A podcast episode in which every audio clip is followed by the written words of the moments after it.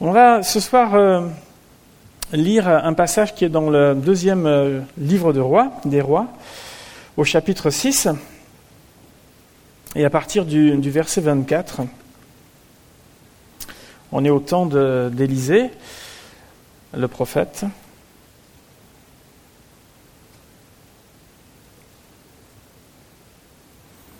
Voilà, 2 rois chapitre 6 à partir du verset 24. Et voilà ce que nous pouvons lire. Après cela, Ben-Hadad, roi de Syrie, ayant rassemblé toute son armée, monta et assiégea Samarie. Il y eut une grande famine dans Samarie, et ils la serrèrent tellement qu'une tête d'âne valait quatre-vingts cycles d'argent, et le quart d'un cap de fiente de pigeon cinq cycles d'argent. Et comme le roi passait sur la muraille, une femme lui cria Sauve-moi, ô roi mon Seigneur. Il répondit Si l'Éternel ne te sauve pas, avec quoi te sauverai-je Avec le produit de l'air ou du pressoir? Et le roi lui dit Qu'as-tu? Elle répondit Cette femme-là m'a dit Donne ton fils, nous le mangerons aujourd'hui, et demain nous mangerons mon fils. Nous avons fait cuire mon fils, et nous l'avons mangé. Et le jour suivant, je lui ai dit Donne ton fils, et nous le mangerons. Mais elle a caché son fils.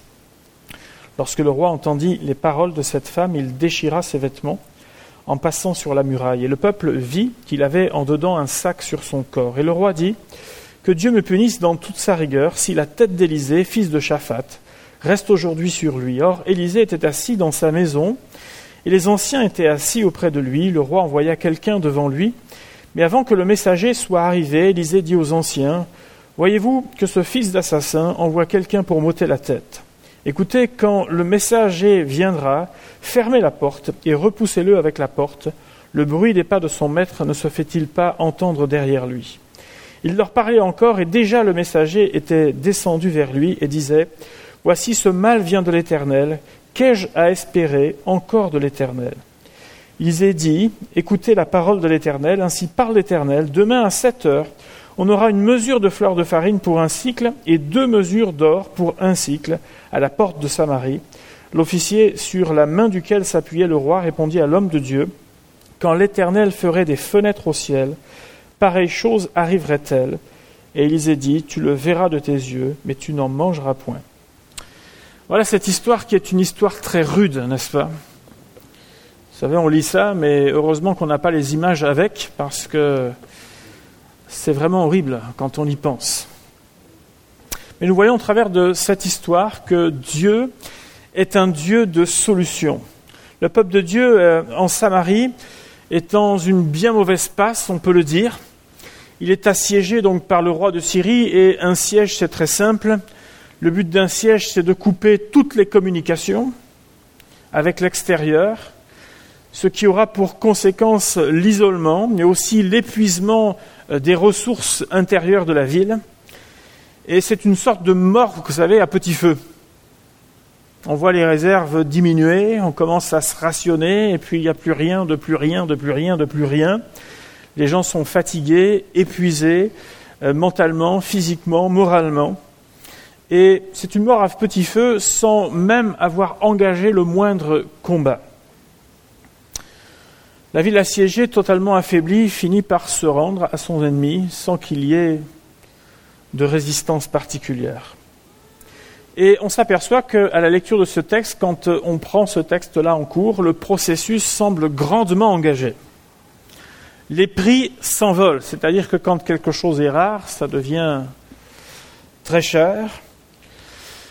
C'est assez impensable, mais on parle même du cours de la fiente de pigeon. Je ne sais pas trop euh, à quoi ça pouvait leur servir, mais bref, un cours qui s'envole, semble-t-il. C'est comme si vous deviez payer votre viande, euh, le fumier au prix de la viande que vous l'achetez aujourd'hui, quoi. Des actes impensables ou même inimaginables commencent à prendre place dans ces circonstances-là. Deux femmes qui sacrifient, en tout cas qui sont prêtes à sacrifier leur propre enfant pour pouvoir gagner quelques jours de survie supplémentaires. C'est certainement quelque chose qu'on a du mal à, saisir et même à comprendre. Peut-être avez-vous vu ou lu ces histoires d'avions écrasés à certaines altitudes où des gens ont dû rester plusieurs jours euh, comme ça bloqués et où à un moment donné il y a comme l'instinct de survie, vous savez, qui, se met en route et chacun commence à se regarder comme voyant en autre un bon beefsteak, vous voyez. C'est quelque chose qu'on a certainement du mal à saisir. Dans l'époque dans laquelle on vit, dans le contexte dans lequel nous, nous, vivons, euh, peut-être les plus anciens, anciens, anciens, anciens, il y en a de moins en moins maintenant, mais qui ont connu toutes les restrictions de la guerre, le connaissent, en tout cas prennent davantage cette mesure-là. Mais en y pensant, ça peut être un petit peu le résumé euh, de la vie de quelques personnes. On peut vivre à certains moments des situations complexes, difficiles. Le temps passe et rien ne semble changer, évoluer de manière positive. Euh, toutes les tentatives d'aide, de recours semblent épuisées. Il est bien évident que le roi a dû essayer euh, d'envoyer euh, peut-être des hommes aller prévenir les villes voisines, etc. Il est bien évident qu'ils ont essayé tout un tas de choses, mais apparemment tout a échoué. Toutes ces tentatives s'épuisent. Et il se passe l'isolement, le désespoir, pour certains même l'amertume dans le cœur. Alors dans ces cas-là, souvent on recherche un coupable. Vous avez remarqué que quand les choses vont mal, on cherche un coupable. C'est comme ça. Il faut que quelqu'un, euh, quelque part, paie ou ce soit la faute de quelqu'un. Je ne sais pas si ça aide tellement dans la résolution des problèmes, mais on veut une tête, on veut quelqu'un, c'est de la faute de quelqu'un. Les femmes, vont se tourner vers Joram, le roi, et en quelque sorte, euh, sans lui manquer de respect, mais veulent lui dire, mais fais quelque chose, quoi. Fais quelque chose pour nous. Mais le roi Joram va se retourner, lui, et va mettre cela sur le compte du prophète Élisée. Et il va même réclamer sa tête le jour même. Pourtant, le prophète Élisée, c'est un homme qualifié comme étant un homme de Dieu, avait déjà montré à cette période à maintes et maintes reprises sa loyauté envers Dieu, mais aussi envers le, peuple de Dieu. En réalité, Joram avait un problème avec Dieu, qu'il n'a jamais su vraiment d'ailleurs résoudre dans sa vie. Il avait un problème avec Dieu, et lui cherchait à basculer ça sur les autres on remarque qu'on dépense souvent plus d'énergie à chercher des coupables qu'à trouver des solutions. Nous devons simplement nous rappeler qu'il n'est pas dans l'intention de Dieu de voir son peuple dépérir. Ça ne faisait absolument pas plaisir à Dieu de voir son peuple être traité de cette manière-là. Nous devons nous souvenir aussi que le peuple de Dieu peut-être à certains moments éprouvé. Nous pouvons être les uns comme les autres à certains moments éprouvés, mais lorsque nous nous confions en Dieu, Dieu aura toujours le dernier mot. Et c'est ça qui est euh, extraordinaire avec le Seigneur. La Bible nous dit que le malheur atteint souvent le juste, mais l'Éternel l'en délivre toujours. Vous avez une histoire dans le Nouveau Testament, dans le premier chapitre de Jean, où Jésus va faire la rencontre avec un homme qui s'appelle Nathanaël. Et Nathanaël semble un homme très, très, très sceptique. Est-ce qu'il en avait assez de la religiosité de son temps? Est-ce qu'il en avait assez de discours, vous savez, du type faux espoir si bien que quand son ami Philippe semble très enthousiasmé de sa rencontre avec Jésus, eh bien, lui, Nathanaël, va avoir ce don de le refroidir assez rapidement. Peut-il venir de Nazareth quelque chose de bon? Toi, tu as l'air emballé, mais alors moi, pas du tout. J'en ai assez, quelque part. J'en ai assez entendu. C'est pas possible, cette affaire.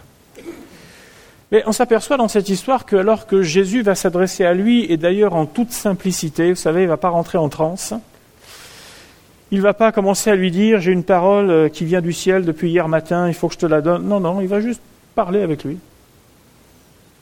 Et dans cet échange qu'il va avoir avec lui, Nathanaël va s'apercevoir de quelque chose. C'est que Jésus le connaît parfaitement. Et là, à ce moment-là, ce n'est plus le témoignage de Philippe qui incombe, mais c'est sa propre rencontre avec Jésus qui est importante. Et c'est pour lui comme une révélation. Jésus est le Fils de Dieu. Il ne croit pas à cause du témoignage de son ami, mais il croit à cause de ce qui est en train de se passer et à cause de cet échange qu'il y a avec Jésus. Et Jésus lui dira, eh bien, vous verrez désormais le ciel ouvert. Vous verrez désormais le ciel ouvert. La Bible nous dit que celui qui cherche, il trouve. Et nous voyons dans ce texte que nous avons lu, Élisée, le prophète, qui est assemblé dans sa maison avec les anciens. Et moi, j'imagine, même si les choses ne sont pas décrites, mais moi, il me semble qu'ils n'étaient pas simplement en train de se rappeler du bon vieux temps. Il me semble qu'ils étaient en train d'échanger concernant la situation du pays. Il me semble qu'ils étaient certainement en train de prier. Certainement en train, avec les anciens du peuple, de demander à Dieu, euh, d'implorer Dieu sa grâce, une solution particulière. Ce rassemblement, ce n'était pas juste pour dire est-ce que vous avez réussi à sauver un peu de nourriture? Et puis on va se faire encore un petit repas entre nous, là, on va cacher, on va laisser les autres de côté. Non, ce n'était pas ça. Moi, je crois vraiment que ces gens-là avaient le cœur déchiré en face de ce qui était en train de se passer. Et que dans ce rassemblement, ils cherchaient une solution devant l'Éternel. Et tandis qu'ils sont là, réunis, dans un temps où Joram veut mettre à, exécution ses mauvaises pensées vis-à-vis d'Élysée, c'est là que la parole de Dieu va germer dans l'esprit, dans le cœur d'Élysée, concernant tout ce qui est en train de se tramer. Et à ce moment-là, comme Josué va, voir ce qui va se passer dans ce temps-là, il va prononcer une parole qui semble totalement insensée, à tel point qu'on pourrait se demander, mais alors à défaut de manger, est-ce qu'il n'avait pas trouvé des fonds de barriques euh, avec euh, un taux d'alcool assez important au point de prononcer ce type de parole?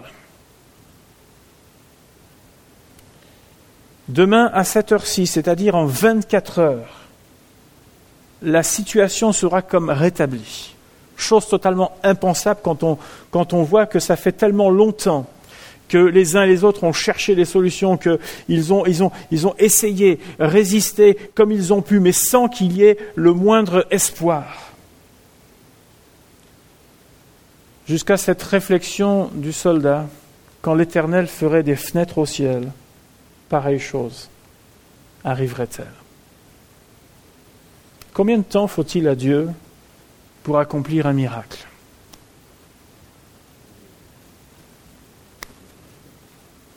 C'est de l'ordre de l'instantané, n'est-ce pas?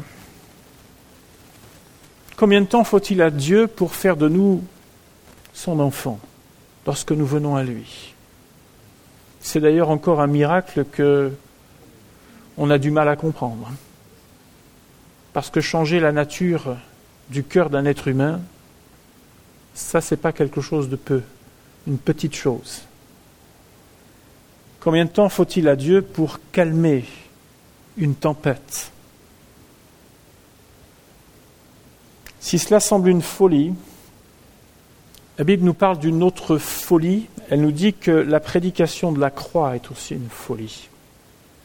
Et dans 1 Corinthiens, au chapitre 1er, à partir du verset 18, l'apôtre Paul adressera ces paroles-là.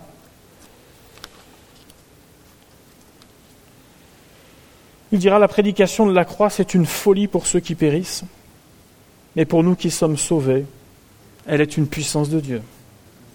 Aussi est-il écrit, je détruirai la sagesse des sages et j'anéantirai l'intelligence des intelligents. Où est le sage, où est le scribe, où est le disputeur de ce siècle? Dieu n'a-t-il pas convaincu de folie la sagesse du monde? Car puisque le monde, avec sa sagesse, n'a pas connu Dieu, dans la sagesse de Dieu, il a plu à Dieu de sauver les croyants par la folie de la prédication. Les Juifs demandent des miracles, les Grecs cherchent la sagesse.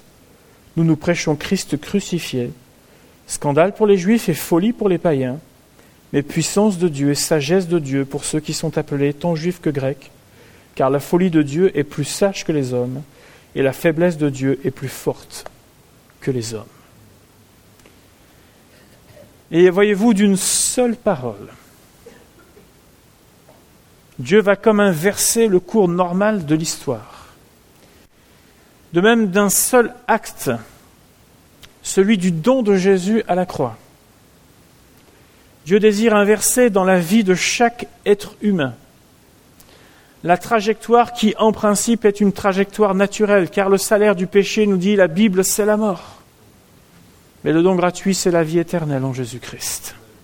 D'un seul acte, Jésus euh, donne ou donne cette possibilité d'être transformé, d'avoir une vie qui n'a plus du tout le même sens, de pouvoir saisir ce qu'on appelle la vie éternelle, simplement en venant vers lui, simplement en, en, venant à ses pieds et en abandonnant notre cœur, notre âme, notre vie, et en le cherchant de tout notre cœur, le Seigneur désire faire sa demeure dans nos vies. Alors y a-t-il des fenêtres au ciel? Oui, il y a des fenêtres au ciel. Je ne vous décrirai pas tout ce que l'Apocalypse dit. D'ailleurs, l'Apocalypse, on va dire, ce livre est peu bavard concernant tout ce qui se passera dans l'éternité. Beaucoup font des spéculations à ce sujet, mais on n'a pas tant de détails que cela. Même si ça peut être une expression imagée. Vous savez que généralement on entre par la porte chez soi, mais là, semble-t-il, toutes les portes euh, sont fermées et tout ce qui est conventionnel semble fermé à ce moment-là. Celui qui entre par la fenêtre, généralement, c'est plutôt le voleur, ou si vous avez perdu votre clé, peut-être vous vous dites, j'appelle le serrurier et je paye euh, ce que je dois payer. ou alors je casse le carreau. Bon, maintenant c'est un peu plus compliqué parce qu'avec ces doubles vitrages, euh, il faut vraiment pas, faut y aller, quoi. Hein. Mais bref. Mais Dieu ne vient pas pour payer nos vies, mais il vient pour nous donner. Il vient pour nous libérer. Il vient pour remplir la maison de sa présence. Et c'est ce qu'il désire faire dans la vie de chacun d'entre nous. La parole de Dieu, elle fait et elle fera toujours autorité ce que Dieu dit il l'accomplit. Il l'accomplit et il l'accomplira toujours.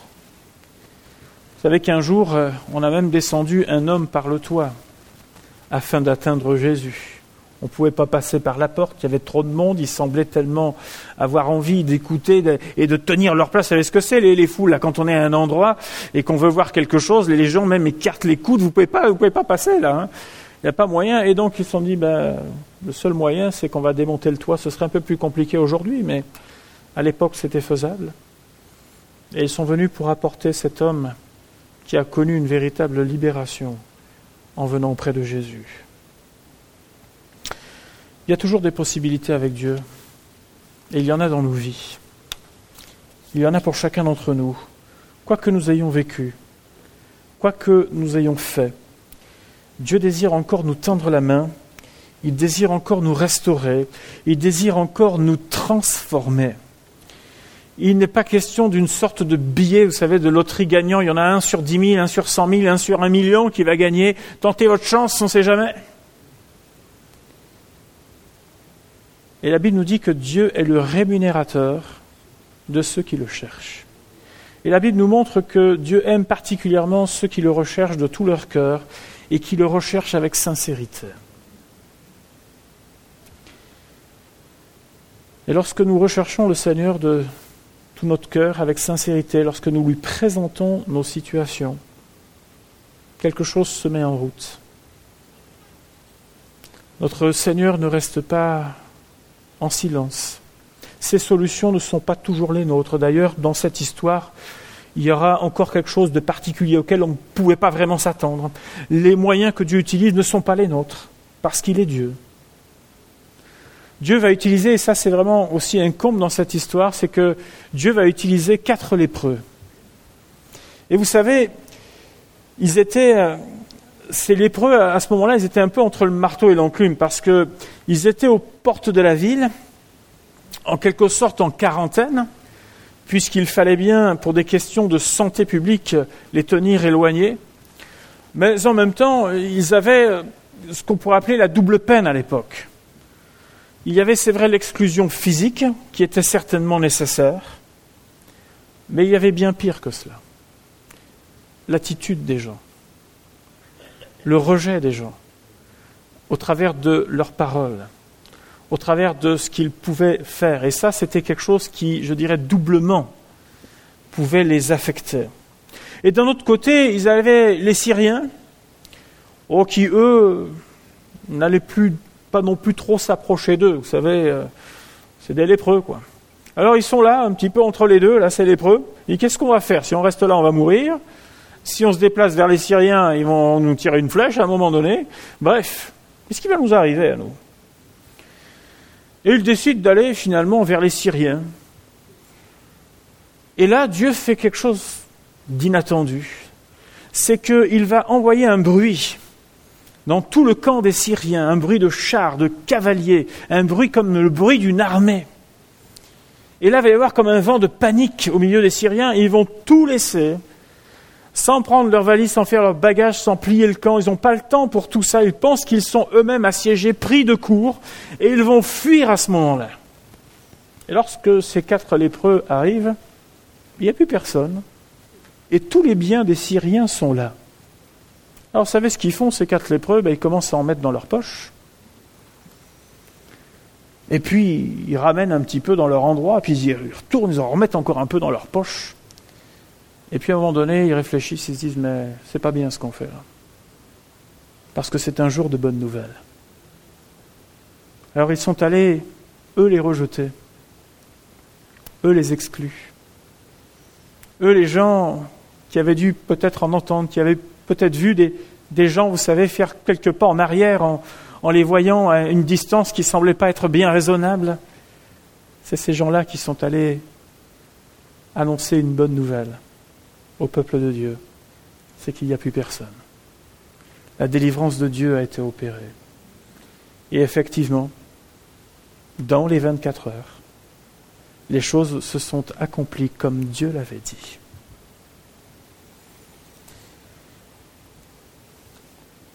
Il est important de pouvoir confier nos vies entre les mains de Dieu, dans les bons comme dans les mauvais jours. Ne soyons pas trop présomptueux quand tout va bien. Et ne pensons pas que c'est grâce à notre sagesse et à notre très grande intelligence que nous surfons parfois une vague. Mais soyons reconnaissants à Dieu. Soyons reconnaissants à Dieu lorsque l'assiette est pleine. Soyons reconnaissants à Dieu pour le toit que nous avons. Soyons reconnaissants à Dieu lorsque nous vivons en paix. Soyons reconnaissants à Dieu lorsque nous sommes en bonne santé. Soyons reconnaissants à Dieu lorsqu'il nous donne même les moyens de pouvoir parfois aider les uns les autres d'une façon ou d'une autre. Soyons reconnaissants à Dieu pour la vie qu'il nous donne. Et dans le jour du malheur, continuons de lever les yeux vers le Seigneur en lui disant Seigneur, tu es ma solution, tu es ma force, c'est toi qui relèveras ma tête, Seigneur. La sagesse des hommes, c'est une chose, mais la force de Dieu, c'est autre chose. La paix de Dieu, c'est autre chose. La parole de Dieu, c'est autre chose lorsqu'elle commence à saisir nos âmes, lorsqu'elle commence à imprégner notre, esprit, lorsqu'elle commence vraiment à, à, faire son œuvre et son travail en nous. Alors il s'établit ce qu'on appelle la foi dans notre cœur. Même si les circonstances ne semblent pas changer, nous savons que Dieu est avec nous dans la barque et que Dieu nous conduira à bon port à ce moment-là. Et il le fait et il le fera dans sa grâce et sa bonté. Alléluia. Dieu l'a créé, l'être humain, il nous a créés afin que nous soyons en communion avec lui. Et non pas simplement pour servir, vous savez, de, de SAV lorsque tout est détraqué. Bien sûr que Dieu le fait dans sa grâce et sa bonté, mais Dieu recherche le contact, recherche cette communion, recherche cet échange. Et dans, dans cette histoire, il a trouvé ce groupe de personnes qui, le cherchait. Et c'est avec eux, c'est avec un, homme comme Élisée qu'il a, qu'il a échangé, qu'il a parlé, qu'il a montré ses dessins. Et Dieu désire aussi communiquer avec chacun d'entre nous. Dieu désire encore communiquer avec ceux qui le cherchent de tout leur cœur. Combien je peux vous encourager à marcher avec Dieu et à marcher avec Dieu de tout votre cœur? Vous savez, c'est possible de vivre dans le siècle dans lequel nous vivons, sans être sans arrêt, vous savez, sur le compromis, sans être euh, sans arrêt sur, sur, le fil du rasoir. C'est possible de le faire, c'est possible de marcher avec Dieu. Vous savez, je crois que dans ce temps-là, ce n'était pas simple non plus de marcher avec Dieu. Ce n'était pas simple de s'appeler Élisée dans cette période-là. Vous savez, plus d'une fois, sa tête, euh, elle était mise un peu sur le billot. Plus d'une fois, il a été montré du doigt. Mais cet homme, au travers de sa vie, au travers de son engagement, au travers de sa foi, a su montrer que Dieu est un Dieu vivant a su montrer que lorsqu'on a un cœur entier vers l'éternel, l'éternel aussi se tourne et, véritablement sa main est à l'œuvre à ce moment-là. Combien je peux encourager les uns et les autres à marcher avec Dieu et à marcher avec lui de tout notre cœur?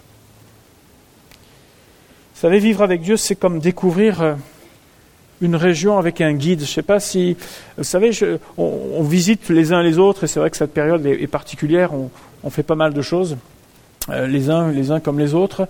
On visite des endroits, et il y a une différence entre le fait de visiter seul un endroit et le fait de visiter avec un guide un endroit. Ce n'est pas du tout la même chose. Vous passez à côté d'un tas de choses lorsque vous le faites vous-même, même si déjà des choses vous interpellent, même si déjà euh, quelque part il y a, euh, voilà, il y a euh, des, renseignements que vous allez prendre, mais vous passez à côté d'un tas d'histoires, d'anecdotes, même d'endroits, de, choses à repérer. Et, donc, lorsque vous êtes avec un guide compétent, il va vous, vous faire vivre en quelque sorte cet endroit. Et je crois que la vie que nous vivons, lorsque nous la vivons avec le Seigneur, Dieu fait vivre quelque chose. Dieu nous aide aussi à, appréhender la vie d'une autre manière. Il nous apprend à, découvrir euh, à la fois tous les trésors qui sont en lui et, tout ce que. N'oublions pas que Dieu a créé euh, la planète aussi pour ses enfants.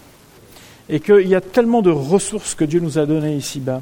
Et il nous apprend aussi à, à vivre de ces choses-là. Et combien la vie est importante avec le Seigneur et elle prend un autre relief lorsque nous la vivons avec lui. Dieu veut nous rencontrer, Dieu veut partager sa vie avec nous. Et c'est un privilège immense que nous avons quand on pense que c'est le Dieu qui a créé les cieux et la terre. Il ne veut pas simplement parler euh, de manière, vous savez, étendue, euh, un message de temps en temps, mais individuellement. Celui qui a créé l'univers veut prendre du temps avec chacun. Chose que nous, nous n'arrivons pas à faire. Lui, il le fait. Et comme je, je l'ai déjà dit et je vais le répéter, quand on vient devant le Seigneur, moi j'ai l'impression que je suis tout seul avec lui. Je suis comme un peu le, chouchou, le petit dernier.